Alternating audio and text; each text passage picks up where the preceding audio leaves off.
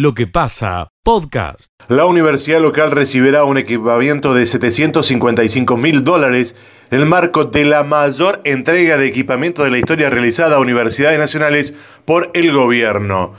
Sospechan que la familia del subteniente Ezequiel Chirino es víctima de escuchas ilegales lo denunciaron ante la justicia. Hoy, además, van a entregar pruebas y pedirán la imputación de quienes estuvieron en la cena previa a la muerte del joven subteniente de Holber ocurrida el 19 de junio en Paso de los Libres. Pelea fatal después de una noche de tragos. Dos amigos se desconocieron y uno de ellos le aplicó varios cortes con un cuchillo el mortal fue a la altura del corazón, le provocó la muerte a un hombre de 44 años. El autor de los hechos de 34 quedó detenido. El motociclista de 50 años debe ser hospitalizado tras un accidente ocurrido en la madrugada de ayer domingo en Moreno y Godar de nuestra ciudad. La comisión electa en el Sindicato de Trabajadores Municipales pide una mesa de diálogo real con las autoridades. La nueva comisión va a asumir dentro de 20 días. Los principales títulos desde la ciudad de Río Cuarto, informó Fabián Petenati. Escucha lo mejor de lo que pasa.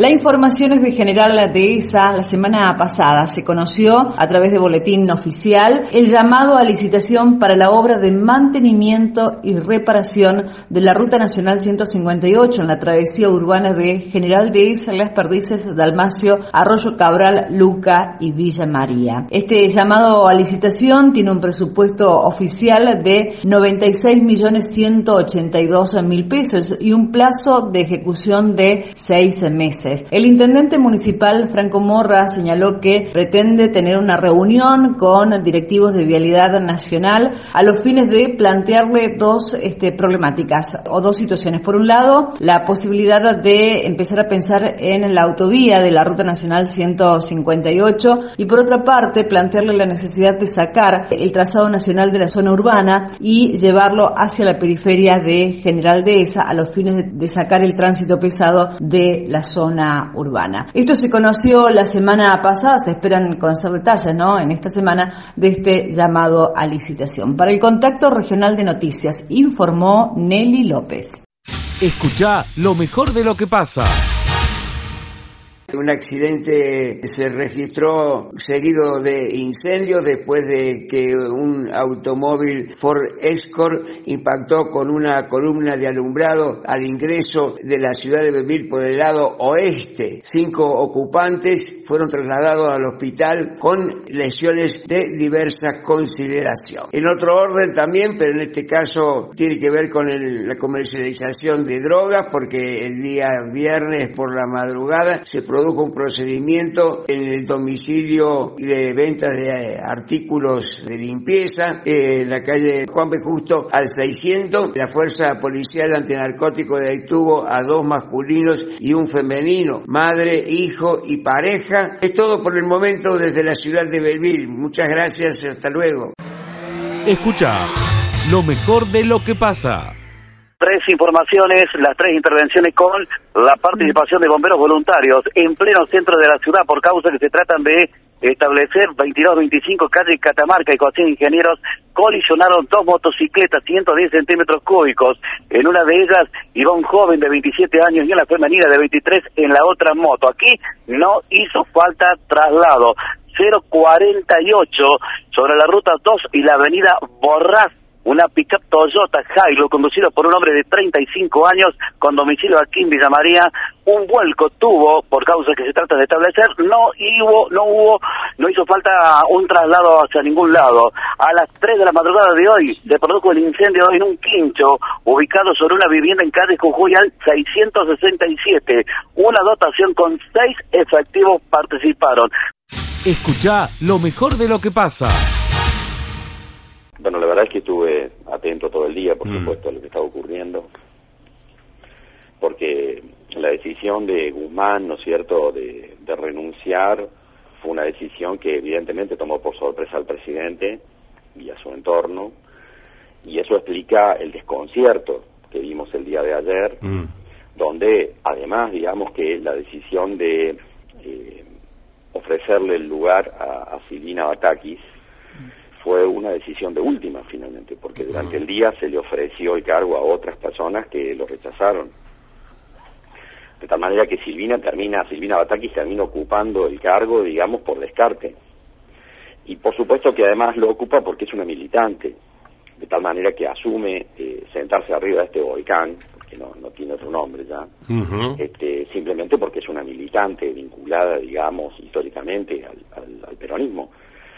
Pero la verdad que es una situación muy compleja, ¿no? La conozco personalmente a Silvina Batakis y es una persona muy capaz, pero en realidad aquí no se trata de capacidades, se trata de cómo arbitrar en medio de, de todo este conflicto que no es solo una problemática de desequilibrio de las variables macroeconómicas, sino que es un conflicto político también. Eh, Carlos, eh, decís que la conoces a la señora y tiene sí tiene sus pergaminos, es eh, más heterodoxa que ortodoxa y esto podría encajar en este momento, digamos, esta idea o este pensamiento, esta filosofía, formación que tiene profesional, ¿es aplicable en este momento? Bueno, eh, el tema es los consensos políticos. Es una persona que podría arbitrar dentro del disenso que existe. Ayer Daniel Scioli dijo, eh, Silvina es pragmática y razonable, ni ortodoxa ni heterodoxa, que es una forma de decir, bueno, se puede acomodar. En realidad, eh, Silvina Batakis tiene una, una tradición como economista heterodoxa, pero cuando le tocó gestionar y ser ministra de Economía de la provincia de Buenos Aires, aplicó un ajuste fiscal y ordenó las cuentas fiscales de la provincia de Buenos Aires de una manera muy fuerte, ¿no? Es decir, que, que, la única experiencia que yo le conozco, va, ha tenido otras, porque toda su vida transcurrió en el sector público, pero la vez que estuvo al frente de decisiones de poder fue más ortodoxa que heterodoxa, te diría. Ah, bien, bien. De tal manera que no es tan fácil interpretar eh, para dónde puede ir pero además hay un punto central, eh, Miguel, y es si se va a respetar el acuerdo con el Fondo Monetario o no. Claro, claro. Ahí en punto, Porque mientras tanto, convengamos que Silvina eh, Bataki surge en, eh, en, el acuerdo telefónico entre el presidente y Cristina Fernández. Mm. Y es Cristina la que, le, la que le propone que sea Silvina Batakis. Pero Cristina Fernández está diciendo que hay que ir por un ingreso universal garantizado para 7 millones de personas, que hay que aumentar por decreto de suma fija eh, a asalariados y jubilados. Es decir, está diciendo cosas que de alguna manera hacen ruido en relación al acuerdo con el Fondo Monetario. Claro, eh, porque hay que eh, fabricar más plata. Porque si vos vas por un ingreso universal garantizado para 7 millones de personas y vas a aumentar por decreto los salarios, etcétera, etcétera, obviamente que vas a, de alguna manera, aumentar el gasto público. Eso significa también que vas a generar más controles de precios, este, ortodoxamente. Bueno, la verdad que es difícil evaluar eh, qué decisiones se van a tomar. Muy prematuro para nosotros también, porque Silvina no abrió la boca hasta ahora. Eh, lo va a hacer mañana, supuestamente, cuando asuma. Pero me parece que no es fácil arbitrar en este contexto, digamos, una política económica que tenga consenso político. Pero para mí la clave es esta. O se sigue con el acuerdo con el Fondo Monetario o se rompe el acuerdo con el Fondo Monetario. Claro. Y, en caso de romperse, ¿qué vamos a vivir de lo nuestro? Bueno, vamos a ver. Acá es donde entramos a ver la complejidad de esto y te acordás que siempre lo dijimos, Miguel, tantas veces en el programa, ¿no? Es decir, el desplazamiento de Guzmán eh, por políticos más heterodoxos, Silvina supuestamente podría hacerlo, pero no me queda claro eso, implica un salto al vacío, ¿no? Bueno, implica romper la lógica de la racionalidad económica. Eh, Silvina Bataki sabe muy bien cuál es el límite de la racionalidad económica, me consta que sí. El tema es qué margen tiene para poder actuar. No lo sabemos. a, esta hora de la mañana no lo sabemos. Encima está rodeada de, de, pequeñas presiones. Por un lado Cristina, por el otro lado Alberto, que no sabemos cómo quedó parado ahora. Porque no sé, me parecen todas filas agazapadas. Eh. Bueno, obviamente, lo que sí está claro es que para el, gobierno esto es un acto de debilidad, ¿no es cierto? Sí, claro. Estamos frente a un escenario de mayor debilidad del gobierno y del propio presidente. Esto está claramente arriba de la mesa, ¿no es cierto? Y los mercados han tomado nota de eso. Para mí, obviamente, administrar esta situación y aquí en adelante va a ser bastante más difícil de lo que lo fue hasta el sábado pasado. Escucha lo mejor de lo que pasa. Comenzaron a trabajar tres días, fueron desde la jornada del día viernes, sábado y domingo, de 9 a 16 horas, 15 personas, la patrulla ambiental que está a cargo de Analía Belmonte. Estos tres barrios que acaba de mencionar. Vamos a escuchar atentamente la nota. Mire, basura por todos lados, hasta pañales, un lavarropa, que un contenedor lleno de cubiertas en desuso. Bueno, y cuando limpiaron, apareció un auto tirando basura. Oh. No, no, pero mire, Miguel, vamos a escuchar la palabra de la responsable de la patrulla ambiental. Decía esto hace algunos minutos. Una limpieza muy fuerte porque había muchos reclamos de los vecinos, muchísima basura dispersa por todo el campo realmente. Yo digo, estaba minado el campo de bolsita. Cuando hablamos de basura, ¿qué nos encontramos en la basura? La verdad que muchas cubiertas de auto, eh, ramas, bolsas de basura que deja la gente. Incluso ahí mismo cuando estábamos limpiando llegaba la gente a tirar basura eh, de, de su mismo barrio. Y le tuvimos que explicar que es lo normal, van los perros. Incluso estuvimos custodiando la basura después de la limpieza porque los perros van, rompen y, la- y todo está sembrado de bolsita por esa causa. Y bueno, la verdad que limpieza de la casa, ¿viste? Escombro, eh, de los talleres mecánicos, eh, había hasta asientos de auto. Tenemos que haber utilizado entre 100 bolsas de los dos barrios. Más o menos. Llena, completa, las bolsas grandes. Sí, sí, llena, llena. 200 bolsas. Eh, fue un montón. Muchísima basura. No parecía que íbamos a llenar tanto, pero eh, había, había mucho por los cordón cuneta, por el centro del campo lleno, lleno de ¿Qué le pedía a la gente? En realidad que no arroje tanta basura, que no, no, no utilice esto como un basural. Y sí, sí, más que todos los vecinos, porque en sí lo- los microbasurales hay lugares en la ciudad que están di- tan disponibles para, porque no toda la gente puede llegarse a, lo- a los puntos limpios, pero bueno, los camiones del corralón se llegan a juntar basura, pero ya es los vecinos mismos que no esperan el re- la recolección y bueno, y le queda más cómodo ir y tirar las bolsas de basura en, lo- en los lugares estos, que en realidad no están para eso. Ahí está la palabra de Nadia Belmonte. Eh, comenzó este trabajo en, ro- en realidad, Miguel, en estos tres barrios. Eh, barrio Mm. San Nicolás y barrio Felipe Bota. Bueno, eh, gracias por la historia, Marcelo. Eh, eh, dolorosa también. Vergonzosa, Sí, pero bueno. Sí, porque tuvieron que cuidar la basura. Cuando ella me decía fuera del micrófono, tuvimos que cuidarla. Yo, ¿Cómo cuidarla? Sí, cuidarla porque la gente va a tirar más. Así, pa- decir, no, no, no, arrojen, estamos limpiando. Claro. Estamos tratando del medio ambiente que no, que no tiren la basura. Pero gente del mismo barrio, ¿no? del Bota. ¿Y qué hacemos un domingo en la tarde? O vamos a, salimos a caminar con la familia, o vamos de paseo, o limpiamos el patio. Limpiamos el patio, tiramos la basura. Y vamos a tirarla a algún lado, damos la vuelta y de paso abrimos el baúl, tiramos acá. Cubiertas de auto en desuso, Miguel. Un container. Escucha lo mejor de lo que pasa. es la lectura que, que uno puede hacer. Todavía no, no hay un análisis. Nosotros hoy tenemos reunión, como siempre, los lunes de comisión directiva.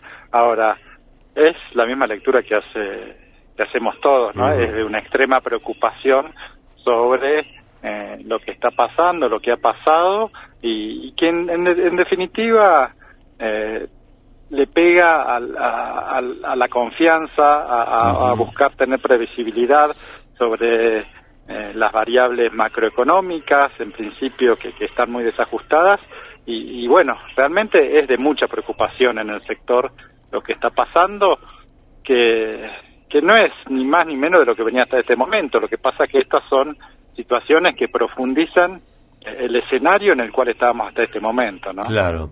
Eh, Pablo, ¿algunos de miembros de la Cámara eh, la conoce a Batakis? En principio creería que no. Nosotros eh, no, no, no, no, no tengo referencias como para responderte esto, pero no, no, porque no, por, ahí, no. por ahí veo siempre hay algún socio, algún empresario que en algún momento se ha cruzado cuando en funciones de otro tipo, la señora Bataki, digo, por ahí tiene...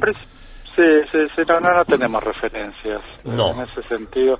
Más allá de las personas también es, es, es, es sentirse eh, eh, que, que hay un plan atrás, que, que, que que la, la situación política en la cual estamos hoy eh, se normalice, ¿no? Ese es el gran, el gran problema que, que hoy todos tenemos. Claro, tiene usted razón. Por lo menos que eh, nos envíen un mensaje de tranquilidad, de serenidad y, si es posible, de equilibrio, el mayor posible, para empezar a caminar. Exacto, exacto, exacto. Esa es la, se- pero que es una sensación que tenemos todos, ¿no? Eh, pero bueno, un empresario hoy por hoy decide en- para el día a día y para dentro de, de un mes, dentro de cinco meses, de seis meses. Ahí es donde sí o sí se requiere algún tipo de certeza eh, para, para tomar esas decisiones que tan importantes son, de inversión de, y un montón de cosas más, ¿no? Eh, entre los socios de la Cámara habrá eh, personas, empresas que hoy ya tenían decisiones tomadas a partir de hoy, lunes, que sé yo, hacer un pago, hacer una compra. Eh, yo no sé si eso lo van a poder concretar. Por ejemplo, es una de las señales de intranquilidad y, y de falta de, de claridad, ¿no? Sí, sí, sí, sí. Está claro que el problema es complejo. Eh, si, bueno, hablamos la semana pasada. Si hoy tenés que hacer un pago, tenés que importar algo, está todo. La semana pasada estuvo todo cerrado, ¿no es cierto? Claro. Así que bueno, vamos a ver qué pasa. Escucha lo mejor de lo que pasa. ¿Qué tal, Miguel? ¿Cómo te va? Muy bien, por suerte, por suerte muy bien. Eh, con eh, un sol a pleno en esta mañana en la región central, como, eh, digamos, eh, está frío todavía, pero bueno, es invierno y no hay que quejarse de esto, por lo menos, ya que hay tantas quejas, digamos, aquí y allá, eh, vamos a, a aflojar con esto. Eh, quería contarte, Miguel, que estuve el viernes en el remate de la firma Late Sociedad Anónima en las instalaciones Sí. de la firma Scaglia Sociedad Anónima. Eh, realmente, eh, si hay, diría, dos títulos peleando. Uno sería Volaron las vacas y las vaquillonas de la enchimbruera, sería así, y la otra sería eh, 70 años de genética vendidas en 50 minutos. Eh, porque realmente fue excepcional el remate, eh, con precios, mm, diría, bien por encima de lo que se estaba pagando por vaquillonas, eh, hablando en general, ¿no? En este caso estamos hablando de eh, specialities, habida cuenta de que hay 70 años de inseminación, y te diría que eh, el precio promedio de los animales estuvo en los 7.500 litros de leche y los 7.500 litros de leche, es decir, que estuvieron en un rango que va ahí de los 360 a los 370 mil pesos por cada ejemplar, que es un número, te diría yo, muy, pero muy, muy bueno. ¿eh? Así que eh, creo que eh, también pone de relieve que lo bueno vale, que la calidad de un buen negocio, diríamos, mm, son todas frases, si querés, hechas, pero bueno, eh, se confirman con este remate que vale la pena hacer las cosas bien porque los resultados están a la vista. Una multitud había Ujú. remate, inusual también, ¿eh? Te diría yo, mm, a ojo de buen cubero, más de 150 personas en las instalaciones de, de, de Scaglia, así que eh, te digo, pasamos un día lindo, eh, nos hemos encontrado con muchísima gente que hacía tiempo que no veníamos, que hubo compradores de distintos puntos de Córdoba y también de la provincia de Santa Fe. Bueno, linda crónica para actualizar eso, eh, que tenía mucha expectativa por lo que significa late, bruera, la, la calidad de esos animales, ya lo has descrito. Eh, ¿Qué otra cosa tenemos para este lunes, José? Bueno, eh, hay em, todavía quedó mucha tela para cortar de lo que fue la jornada de maizar. Eh, el maíz es, es sin duda, eh, ya lo decía Mario Bragachín hace muchísimo tiempo cuando sacaba el libro de lo que sería una cadena de valor del maíz, pero acerca de sus usos. Eh, y eh, bueno, está, eh, digamos, ha quedado dando vueltas que sin duda es el gran eje de lo que es la agricultura en la República Argentina y que habrá que ver eh, el cambio de autoridades que justamente tiene nuestro país en el área económica que puede perfilarse en este sentido para el sector agropecuario. Hay algunos temores, habida cuenta de que los escritos y la mirada que tiene Silvia Batakis, digamos, eh, eh, respecto al tema eh, económico, eh, bueno, van por el lado, digamos, eh, diría yo, de un Estado más intervencionista, pero bueno, todo está por verse todavía, digamos, y esperemos que el movimiento se demuestre andando, porque, eh, insisto, habrá que ver qué dice Silvina Batakis con, con, con sus medidas, el sector está expectante, estamos de cara a una campaña que la, te recuerdo, Miguel, que se le ha recortado otras 100.000 hectáreas al trigo, porque hay no falta agua, pero bueno, eh, la gruesa es la que define el gran negocio agrícola de la República Argentina y en ese sentido habrá mucho para escuchar de la ministra. Bueno, veremos, sí, una de las principales definiciones, me parece, José, va a ser que qué opina sobre las famosas retenciones, ¿no? A ver qué, qué va, si es que acciona o no acciona. Pero bueno, hay que dejarla Sí, sí, trabajar. eh, eh, está, está so- sobrevolando la idea de que, de, que, de que podría existir alguna medida en ese sentido, pero bueno, eh, yo creo que es tiempo de despejar rumores y hay que ir a, lo, Claro. a, lo, a lo concreto. Y sobre todo también como eh, el campo es receptor de políticas macro, el campo y la industria y nosotros, somos receptores. Uno puede luchar para modificar cosas, pero también como en general somos tomadores de las políticas económicas, también tenemos que aprender a ayornarnos y entender en qué cancha se juega el partido. Muchas veces distraer demasiada energía en eh, cuestiones externas a, por ejemplo, la eficiencia de los sistemas de producción, pueden poner en riesgo mm, más gravemente a una empresa agropecuaria o de que o cualquiera de que se trate. ¿eh? Es decir, eh, yo creo que en ese sentido hay que tratar de, mm, diría yo, eh, bueno, adecuar, encontrar el punto de equilibrar, digamos, lo que es el, gasto de energía, dónde se la pone, sobre todo cuando hay procesos nuevos como esto en materia económica, ¿no? Insisto, eh, uno, el campo y los sectores productivos en general son tomadores de política económica, las macros son más o menos dañinas, pero lo que uno nunca debe cejar, uno nunca debe resignar es el pensar en la eficiencia tranquilas Claro. adentro o en la eficiencia puertas adentro de la fábrica. Ser eficiente en lo tuyo y después vemos cómo nos adecuamos. Pero ser eficiente primero. Eh, Yo así que- es. si si uno quiere pervivir y pensar, en es- esto no descarta la posibilidad de la participación política, ciudadana, Mm. las opiniones, los conglomerados, las agremiaciones, etcétera, etcétera. Yo creo que es bueno y saludable participar institucionalmente, pero, insisto, hay que equilibrar y hay que mensurar dónde se pone la poca energía que nos queda para, eh, insisto, eh, eh, perfilar eh, ser empresario en una república tan desafiante como la República Argentina. Escucha lo mejor de lo que pasa. que quedó inaugurado el sábado en horas de la tarde, un sector de juegos en este parque de Pereira y Domínguez. La palabra del intendente Martín Gil, que decía esto, Miguel.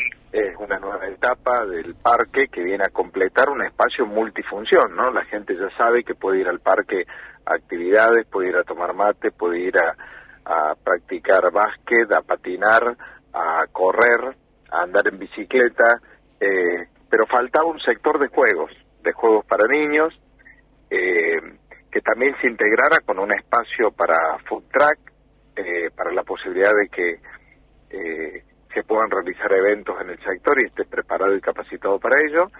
Y bueno, esto es lo que hoy estamos habilitando, un espacio que quedó hermoso, que lo trabajamos con el, el, gobierno de los niños de la ciudad para tratar que los juegos que allí están, el espacio, eh, puedan ser disfrutados por todos y bueno, a partir de hoy a las 3 de la tarde, donde habrá también algunas otras actividades del espacio de cultura nuestro, eh, dentro de la normalidad que se desarrolla en el lugar, porque todas las tardecitas a las 2, 3 de la tarde ya empieza a poblarse el Parque Pereira de vecinos, de vecinas, de familias que, que lo disfrutan.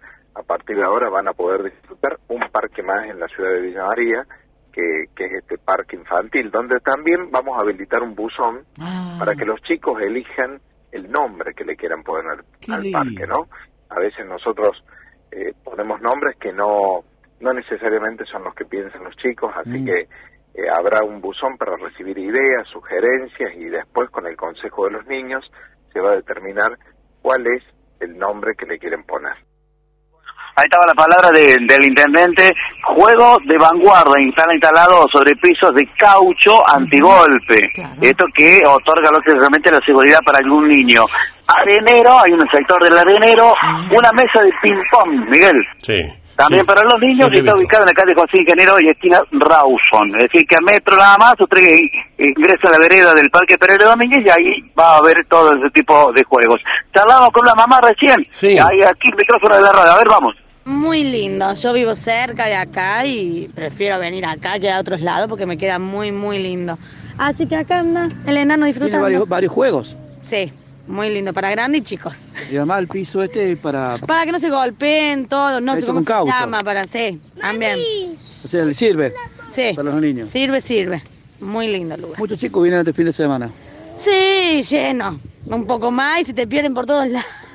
Bueno, así que eh, ve María a la plaza. Sí, muy linda la, la plaza nueva. Bueno, en día nada más van a estar colocando un buzón para que todos los niños de diferentes barrios puedan votar para ponerle el nombre a este sector como puntualizaba el intendente municipal. Escucha lo mejor de lo que pasa. Claro, el tema es eh, lo relativo a lo que se llama categoría O1, Ah. que son trailers hasta 750 kilos de trailer más la carga. ¿está? Eh, Ah, eso ah, para, tuvo una serie de postergaciones. Mm. Eh, iba a empezar eh, en el año 2019, se pasó para el 2020, después con la pandemia se volvió a pasar para marzo de este año y se volvió a postergar para el primero de agosto, porque hubo sobre todo pedidos de los poseedores de casas rodantes que había problema con las dimensiones y se les permitió tomar como ancho, o sea, se les permitió que las casas rodantes fueran más anchas que el vehículo, eh, siempre y cuando se pusieran espejos eh, super anchos, Claro, o sea, claro. que pudieran superar El conductor pueda ver- del ancho del vehículo. Claro, que el conductor eche la mirada al, al espejo y pueda mirar, ver atrás, aunque esté tapado por, bueno, tapado no, aunque tenga sobresaliendo el ancho de la casilla. Claro, lo importante de todo esto que lo que cambia es que eh, esos vehículos, esos trailers o casas rodantes ahora van a tener que estar registrados en el registro de la propiedad automotor. Se les va a extender una patente que dice trailer en rojo con el número de patente del vehículo que lo transporta. Entonces también había un planteo sobre este caso, sobre la cuestión, ¿qué pasa cuando yo lo tengo que llevar con más de un vehículo? Que se estaba salvando también de forma tal para que se pueda llevar eh, con más de un vehículo. Entendemos que hubi- tendría que haber habido una solución mucho más sencilla, que es lo mismo que ocurre con lo que son trailers o categoría O3, o sea, lo que es un, una- un acoplado de un camión Sí. eh, donde tiene el acoplado, tiene su propio número de patente, Claro. tiene su propio seguro, Claro. entonces uno puede comprar, vender, pero la idea era que esos eh, trailers o uno, más allá de la documentación, fueran trailers que estén homologados. Entonces, a partir del primero de agosto, uno lo que puede hacer es solo comprar un trailer homologado. Hasta el primero de agosto hay tiempo para que, si uno tiene un trailer, lo pueda registrar con el aval de un eh, ingeniero matriculado, todo esto está regido por la Agencia Nacional de Seguridad Vial, eh, y se puede hacer el control de ese vehículo en las BTV correspondientes para garantizar que el vehículo está en condiciones en cuanto a su sistema de enganche, luces, paragolpes, refractantes, guardabarros, todo lo que es la cuestión de seguridad que tiene que tener un tráiler de categoría O1. Los categoría O2 eh, tienen plazo hasta el 31 de diciembre del 2023. O sea que los, los carros más chicos, digamos, los trailers más chicos, están emplazados hasta el primero de agosto. Exactamente. Bueno, el tema, en un momento se habló, estimado Fabián, eh, de obligar a que esos trailers también tengan su sistema de frenado propio. No, la ley lo prevé, pero es para una categoría más alta, Más alta, no es para la categoría O1, ¿está? Que son estos eh, trailers de, de eje simple, eh, categoría O1 no tiene que tener freno propio. Ya las categorías más grandes sí tienen que tener un freno que puede ser de distintos tipos, puede ser un freno eléctrico, un freno inercial, un freno mecánico, hidráulico, eh, ligado al vehículo eh, bien, que lo arrastra, que lo ya sea en forma mecánica o en forma hidráulica, ¿no? Eh, Siempre estamos hablando, Pablo, de que tenga frenos eh, tipo cintas o tambor eh, en las cuatro ruedas. Eh, en este caso, un tráiler eh, tiene dos ruedas, nada más, este, esta categoría, Ah. o uno. Tiene un solo. Ah, ahí me parece que tenemos Pero- una, una, perdóneme, perdóneme. En el O1, en el O2 sí puede ser doble eje y ahí en las cuatro ruedas tenés, podés tener un sistema de campanas o de, eh, o sea, cintas y campanas. Si hay otro sistema, se puede poner otro sistema, pero da libertad a la ley a que sea un sistema inercial, un sistema mecánico, un sistema eléctrico. Mm. A ver, repasemos, repasemos los kilos de lo uno. Sí. El O1 es hasta 750 kilos. De carga. De- no, no, total. Total. Trailer más carga. Trailer más carga y eso es un solo eje. Claro, lo que tiene que ese, eso, eh, en ese caso también están involucradas las eh, casas rodantes, eh, que eh, en este caso tiene todo el peso, o sea, no es que hay una carga aparte, sino que es el peso propio de la casa rodante, que fue donde más objeciones hubo eh, con respecto a, a la ley, ¿no es Sí, cierto? sí, sí. Eh, pero después eh, está también, hay otro tipo de eh, trailers, otro tipo de, eh, de, de- de categorías, eh, que, por ejemplo, más de, de 750 kilos y hasta 3.500 kilos es una categoría O2. Bien. Ahí sí, generalmente tienen dos ejes. Dos ejes. No, porque Y- hay mucho. Yo creo que es la gran mayoría esa categoría. Acá nosotros vemos, acá, como en cualquier ciudad o pueblo, un verdulero yendo al mercado con un acoplado, un acopladito, le decimos, un tráiler, que tiene dos ejes y que es pesadito y viene cargado con 600, 500, 700 kilos, aparte de lo que pesa el, el acoplado. Eso sí ya tiene que tener freno. Sí. Ah. Sí, eso tiene que tener freno. Y eh, por eso, ahí hay libertad de sistemas de frenado, ¿no es ¿cierto? Bien. Y aparte también requiere otro tipo de licencia de conducir, que esa es la otra cuestión, ¿no?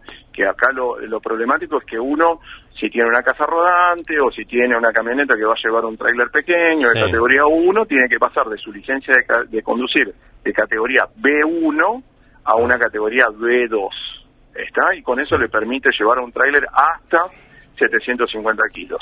Ya por arriba de eso tiene que sacar otra categoría de tráiler que es profesional, Claro, ¿no? O sea, claro. es de un vehículo articulado. Se entiende. Bueno, eh, está clarísimo el asunto.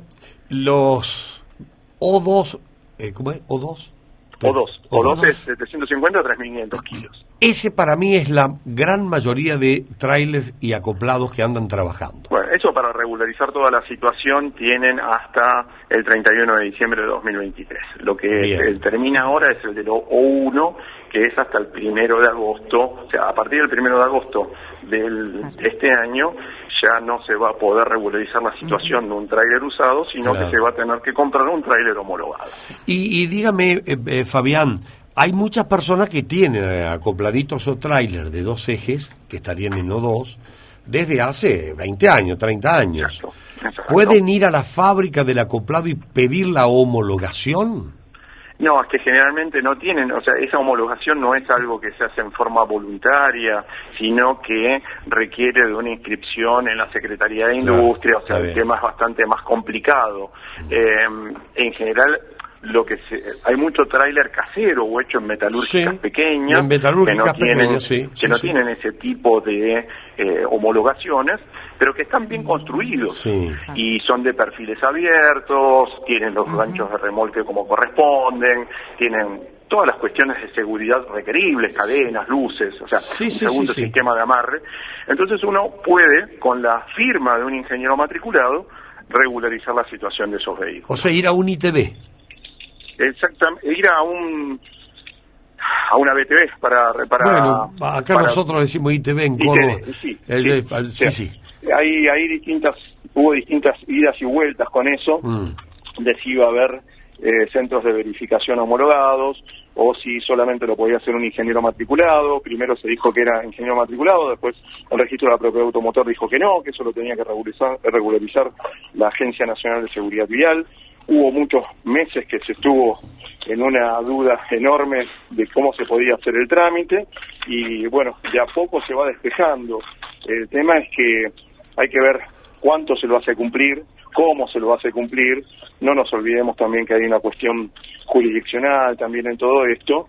Eh, bueno, vamos a ver cómo se implementa. Sí, vamos lo a de ver. no uno va a ser una, una muestra importante de cómo va a seguir todo este tema. Claro, porque cuando les toque a los O2 no es un costo menor ponerle frenos al acoplado, es un costo no, importante.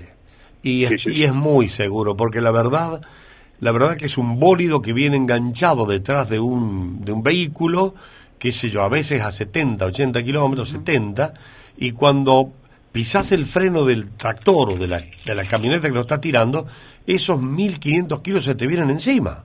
Exactamente. Tiene que tener freno eso. Si no, se... Sí, sí, por eso es que no solamente tiene que tener freno, sino también con qué vehículo se lo está arrastrando. Claro. Lo que mucha gente no sabe es que los eh, vehículos tienen una capacidad de arrastre, que así se llama, Mm. así como uno ve la- de los datos del peso, de la potencia, del consumo, también en los vehículos, sobre todo camionetas, tiene una especificación de capacidad de arrastre.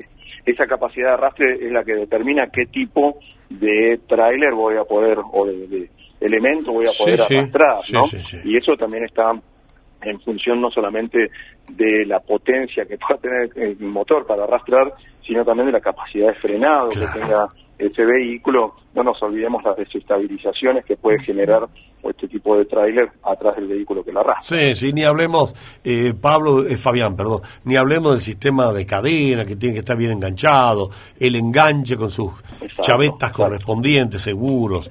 Bueno, pero está bueno, está bueno. Eh, la gente iba a poner grito en el cielo porque va a costar más plata, pero bueno, ¿qué va a hacer?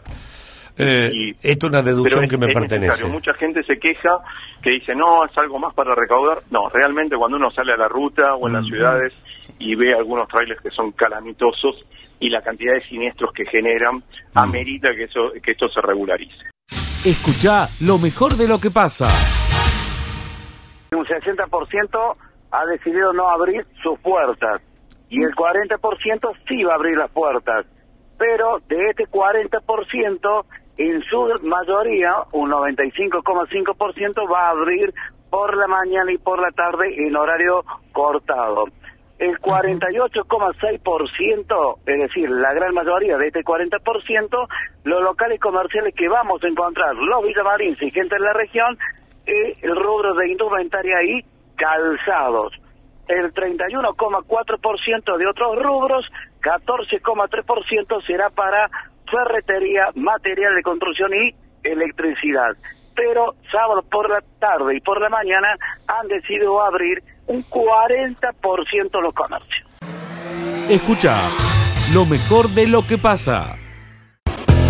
La columna de Martina Lanís. Bueno, en este contexto, Miguel, de incertidumbres económicas, vamos a mencionar esta encuesta y un punto específico de- del relevamiento del mes anterior de Suban Córdoba, esta encuestadora de Córdoba, pero que tiene proyección nacional. Atención a la primera pregunta, porque esto después va a desencadenar en el resto de las preguntas que fueron respondiendo los encuestados. A ver, pensando en el próximo gobierno que asumirá en 2023 y en la situación económica de la Argentina, dice el encuestador, ¿cuál de los siguientes cree que sería el camino correcto a tomar? ¿Sí? ¿Cuál es el camino? Para los encuestados, el correcto para tomar en este contexto de incertidumbre económica. Y el 64,7, Miguel, dijo se deberían aplicar medidas de shock para toda la sociedad. Bien. El 65% dijo hay que aplicar medidas de shock para cambiar la economía. Perfecto. Vamos al desagregado ahora. ¿Quién está dispuesto a aceptar las medidas de shock? A ver, le dice la encuestadora, debes pagar un 100% más de impuesto a las ganancias. ¿Qué dijo el 77% de los encuestados? No. No. Mirá si vamos a pagar más impuesto a las ganancias. O sea que en el plan de shock, ganancias descartado. Nadie quiere resignar ganancias. Muy bien. Vamos. Siguiente observación. Y ejemplos, suposiciones, hipótesis. Se recortan un 20 o un 30% por tie- eh, por ciento tus salarios o, o tus ingresos. El 93% dijo, no, miren si me van a recortar los ingresos y los salarios. Por ende, en las medidas de shock tampoco está el recorte salarial. Ajá. Se recortan jubilaciones, otra de las opciones que le brinda Suban Córdoba a los encuestados. Claro, el 95% dijo, no, miren si van a recortar jubilaciones. Se hace falta una reforma laboral que, fa- eh, que facilite el despido de los empleados en relación de dependencia. El 65% dijo, no, ¿cómo van a cambiar las leyes laborales para que sea más fácil despedir a un trabajador? Se suspenden por un tiempo las indemnizaciones o los beneficios como el aguinaldo. El 80% Oh. prácticamente dijo que no. ¿Cómo se va a hacer esto? Usted sufre un aumento de tasas en el gas y la energía eléctrica del 200%. Claro, el 70% casi dijo, no, miren si me van a aumentar un 200% la luz y el gas. Entonces, todos pedimos un shock, mejoras, cambios, pero claro, estos no los quiere nadie. A- a- un ajuste en los salarios, en las jubilaciones, en el gasto, aumento de tarifas, no quiere saber nada nadie. Entonces, ¿cómo achicamos la torta que tenemos, no? Si nadie quiere resignar nada, Miguel. Y esa es la gran pregunta. Y la gran incógnita de la política. Eh, ya Cristina ha dicho que no le tiene miedo a la emisión. No, ni al déficit. Ni al déficit fiscal. Bueno, emisión es déficit. Emitir, emitir, emitir. Ahora han emitido eh, no sé cuántos billones de pesos. Creo que el- transformado en, en dólares más de la deuda que pidió Macri. Y hay que levantarla eso. Y así que bueno, no sé, pero si nadie quiere resignar nada y reforma no va a haber, seguiremos así. Esa es la pregunta, ¿no? Hay que generar riqueza. Pero entonces. en este contexto, Miguel, claro. Pero ¿cómo? Y permitiendo que inviertan. Si vos pones reglas claras, las empresas vienen, invierten, eh, bueno, generan trabajo, exportación. No hay otra manera, no, no, no, chicos, no hay. ¿Pero es de un día para otro eso? No. Lleva tiempo y necesita certidumbre, Sí, previsibilidad, del, hace del- tranquilidad, de 1950 que estamos esperando. más o menos, ¿no? Un día lo a hacer. Bueno, pero los últimos 10 años la economía ha sido desastrosa, ¿no? Los últimos dos años de Cristina, los cuatro de Macri, más esto. Y de hecho diría que en los últimos 22 años hubo un viento de cola que recibió Néstor y lo supo más o menos acomodar, le pagó al fondo, fue simbólico, pero le pagó. Y ahí hubo 3, 4 años, Sí, de crecimiento hasta el 2000 económico fuerte, Hasta sí. el 2008. Sí, más y o menos. después ya. Después empezamos a ir para... Pero me parece que lo peor empezó a partir del 2013, Miguel, ¿no? El 2013 con la primera Sí. devaluación de Kicillof. No, 11. 2011. En 2008 empezó la primera señal. Después se acomodó un poquito. El 2011 vino otra. Y ahí el 13. Es la fuerte, es la fuerte. la fuerte. Después vino Macri, hizo otra. Otro choque. Tremendo devaluatorio. Devaluó el 18. Y ahora están en eso. Bueno, qué, qué Bueno, difícil, Martín. ¿no, Miguel? Entonces eso, es pensar, ¿no? En definitiva, reflexionar. Tenemos que cambiar la realidad económica y sí, evidentemente. Y todos vamos a tener que resignar algo, ¿no? Mm. Desde nuestro lugar. Obviamente que los que tienen más van a tener que resignar más y los que tienen menos tendrán que resignar un poco menos. Ah, lo que pasa es que la Pero- gente viene resignándose un Claro. montón, Martín, y no ve resultados. Entonces es como el país de la resignación. Y no, no va por ahí la cosa. Y Bueno, ¿y a dónde abran, vamos? abran, abran la economía, Claro. que vengan capitales, abran, Claro, ¿y abran. por dónde vamos? Generen Esa es la pregunta, No hay otra cosa. A ver, ¿hay otra cosa? No. Bueno, y entonces, A- a ¿qué eso- tanto discutir? Claro, ah, digo, eso yo pienso, digo, ¿dónde vamos? cuando- ¿Cuál cuando es la en- reflexión? Cuando en casa nos quedamos Sí. sin in- o los gastos empiezan a superar nuestros ingresos, ¿vos qué haces? Busca otro laburo para que tengas más ingresos. Si el país se está quedando sin generación de divisas, y bueno, abran las puertas para que ven, alguien genere divisas. Si no, no, no vamos a estar siempre así. Es fácil desde acá con el pico, ¿no? Claro, porque entiendo que si fuera tan fácil ya lo hubiesen hecho. No, no, no es para nada lo fácil. quieren hacer. No es tan difícil. Son los intereses que chocan. Son dos modelos. La Argentina tiene dos modelos. Un modelo kirchnerista y un modelo liberal. Pero ninguno de los dos No, ninguno de los dos funcionó. Entonces, No. los modelos Bueno. están fracasando. Bueno, Y entiendo que... pero nosotros no gobernamos, gobernan ellos, los votamos nosotros para que gobiernen. Así que mientras no encuentren una solución, no resignen la ideología que lo está carcomiendo. Alguien propuso que, ¿quién es que propuso que se baje Macri y que se jubilen? Ma- ah, eh, Randazo. Se quieren que se jubilen políticamente, ¿no? A Cristina y Macri.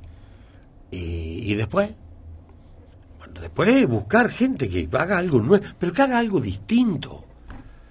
Viene un populista, emite. Viene un liberal, pide plata al Recorta. fondo. Y recorta. Y siempre Claro, nos enterramos. tremendamente, sí. Y, y- bueno, chicos. Bueno, si vos aplicas, eh, lo dice el dicho, si se aplica la misma receta, eh, los resultados son los mismos. Por eso, si no haces algo nuevo, creativo, distinto, diferente, los resultados van a ser siempre si, lo mismo. si vos sos dueño de una empresa, te pasa lo mismo. Si te está yendo para abajo, para abajo, le va a pegar un manijazo. Va a tener que inventar otra cosa, otro producto. Pero hay que. Ahora, si vas a pedirle plata al banco y después no se la pagas, Bueno, Miguel, pero es un buen ejercicio mirar las tapas de diarios de 3, 4 décadas atrás y es increíble cómo se repite la historia. Porque las tapas hablan de lo mismo, de inflación, de energía, de deuda. O sea, eh, con el paso de las décadas seguimos repitiendo. Sin ir más lejos, andate a los monólogos de Tato Bores, que ya en aquel Uf. momento hablaba del dólar, de la inflación, de la recesión y todo lo demás. De la deuda es lo mismo. Pantalla blanco y negro. Tal cual. Por eso. Y lo, hoy lo pones y es lo mismo, pobre, está vigente, eso, Si a los viejos problemas le aplicamos las mismas recetas, el resultado va a ser el mismo. Bueno, mientras tanto tenemos acá el- cruzando el charco Uruguay que tiene que está bien. ¿Y Bolivia? Bolivia tiene estabilidad económica, estabilidad en su Mm. moneda, no tiene inflación. Y ahí tenés dos, dos modelos diferentes. Claro. Uno liberal, que Opuestos. es Uruguay, y uno más populista, conservador, que es el de los Morales, de Evo Morales. Ahí tenés dos. Funcionan. Y funciona. Hay que ver un poquito en detalle también, ¿no? Porque tienen su... Sí, sí, porque son economías más chicas. Tienen No. sus cositas también, Sí, no, sí. Es que estén- no es que los bolivianos estén nadando en abundancia y los uruguayos todos están muy bien. No, Los chilenos venían muy bien. Ahora entró Boric y ya se complicó la cosa. ¿Qué sé yo? No sabés.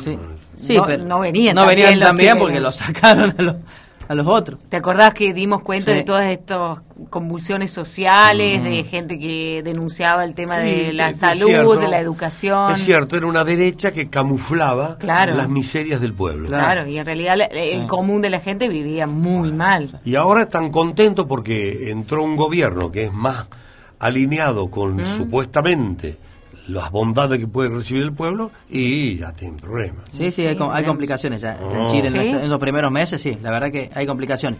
Igual, la economía argentina es mucho más grande que la economía uruguaya, que la economía boliviana Sí. y que la economía chilena. Es otra economía, Tal ¿no? cual. Totalmente Bueno, diferente, de- con más potencia. La de Brasil es más grande que la no, nuestra. sin hablar. Y bueno, y Ni hablar, ni hablar. no están tan bien, pero... No, está Tienen- mejor, está más Bueno. estabilizada la economía en Brasil. Y han tenido más cintura para salir de las crisis en Brasil. Se han sabido poner de acuerdo, acá peleamos demasiado. No, demasiada inter- No, aparte si ya hay interna entre el propio oficialismo, Pero ¿qué va a esperar con el resto? Vos lo has dicho, mirá hasta dónde hemos llegado, que se pelean los mismos peronistas. claro. Che, caramba. No, terrible. Dice acá, yo jubilado cobro 36.500 pesos. Mirá vos. Claro. 36.500 pesos. Salís con 5 lucas a dar una vuelta y, y volvés sin plata. Y si a los políticos, ¿cuánto cobran? Se jubilan cuando se retiran y no con... Claro. En fin, buen día. Si los políticos se bajaran los sueldos, ayudarían un montón y no recaería siempre los mismos, que es la gente que se mata laburando, es mi opinión, dicen. Bueno, muchas opiniones de la gente. La gente, la gente, la gente es la que elige. Es la que opina y la que, Pero es la que ve, elige, siente y somos nosotros los que Claro. elegimos. ¿Y sí? Pero a veces son la- esas las opciones, Miguel. No estamos eligiendo tal vez lo mejor, sino lo menos peor. Claro. O sea, lo que por ahí uno piensa que va a ser mejor las cosas, pero sin estar un 100% convencido, ¿no? Me quedé pensando en este jubilado de 36.500 pesos y que ojalá no tenga para alquilar, porque si tiene que alquilar, directamente no come, no vive, no paga impuestos, nada. Claro. No, ni está. siquiera paga el alquiler, porque No. no, está en ese número. No, ponerle a lo mejor un departamentito, pero, o sea, se le va toda la jubilación en un, en un alquiler. Y sí. Bueno, chicos, ¿terminó tu columna? Sí, señor Miguel. Y Vamos vos, a- vos venías a hacer tu columna y nosotros te empezamos a meter cosas. Sí, y seguimos. No, pero me encanta debatir, porque son las cosas que pasan Sí, y las que vivimos en el día a día. Humildes opiniones, tenemos un micrófono, por lo menos exterioricemos lo que uno piensa y lo que mucha gente le damos curso también a los mensajes de los, de los- Gobernar para el país, patria, dice, no bolsillo, por favor, Adolfo, ¿por qué recortar al trabajador? O Bueno. sea que eh, sí. Digo, digo, recién la noticia que daba Vero que hoy se podrían juntar Alberto y Cristina. Es una noticia, ¿no? Que el presidente y la vicepresidenta se junten a hablar es noticia. Ah, Cuando debería ser un hecho llegar a esto. normal, común, lógico. Claro. ¿No? Es una noticia. Eh, dice, hola gente, conozco varios países de, la- de Latinoamérica. El único más parecido a Argentina en cuanto a educación y salud es Brasil. El resto es incomparable. Nunca viviría en otro país latinoamericano. Argentina es el mejor por lejos. Estudié gratis en la universidad pública y tuve mis hijos en el sistema de salud público. Todo eso se lo debemos al peronismo, dice Bárbara, lo cual es muy cierto. Es muy cierto. Bueno, a ver. Pero el peronismo está gobernando. Ahora sí, y se está equivocando. Y ¿no? ha gobernado después de, después de Perón ha gobernado también varias veces. Bueno, por suerte en Argentina hay varios consensos, ¿no? Eh, la salud pública, La la educación. pública, Mm. son consensos de, de toda la comunidad y que son valores que no todos los países lo tienen y eso es maravilloso. Y mira los chilenos, los bolivianos se vienen a estudiar acá. Claro. Los paraguayos, los chilenos vienen a estudiar acá. Porque acá la educación es gratis. Claro, en Chile no. Chile no. Acá en Villa María tenemos la universidad gratis. Eh, Y van a estudiar a Córdoba. A ver, en las mismas carreras que a veces están acá. es- eso es una cuestión de estatus. Sí, sí. Porque también somos miserables como sociedad. Sí, es verdad. Porque es más importante estudiar en Córdoba. Sí, sí, es más importante. Tener que pagar un departamento, alquiler, comer, todo te sale 100 lucas por mes el hijo. Sí, pero estudio en Córdoba. Eh, y la carrera la tenés acá. Acá tenés medicina. Y muy bien. ¿Y no crees que el problema, lo tiro así abiertamente eh, y capaz que digo algo, pero no crees que el problema de Argentina radica en eso? De no, de no saber vivir como un país modesto y querer vivir como un país primermundista? Y no, no cuidar lo que tenemos, conservarlo, trabajar por eso Sí, no, y no, no. querer Sí. apuntar siempre No tenemos a más. cultura de lo nuestro ni, Claro. Eh, ni sentido de pertenencia. Pues ahí viene el famoso tema del crisol de raza, que eh, Ujú. acá porque vinieron los gringos, los italianos, Claro. los árabes, los españoles, y no tenemos identidad. ¿Qué no vamos a tener identidad? La única identidad para andar bien es gastar lo que tenés y ahorrar. Nada más, no. Acá en Italia, en Chile, en donde vayas. No es muy complejo.